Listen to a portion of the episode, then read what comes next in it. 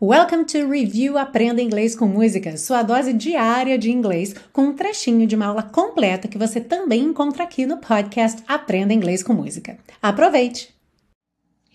E aí, para fechar essa parte das estruturas, nós temos uma frase também curiosa que diz For I can't help, e a tradução Porque eu não consigo evitar. E aí talvez você tenha ficado com a pulga atrás da orelha pensando, é, mas o for não é o por ou para, não teria que ser um because? Então, o for também tem essa função de significar because.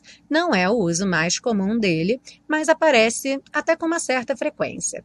Então, um outro exemplo aqui seria Mary didn't say a word for she was just too sad. Mary não disse uma palavra porque ela estava triste demais.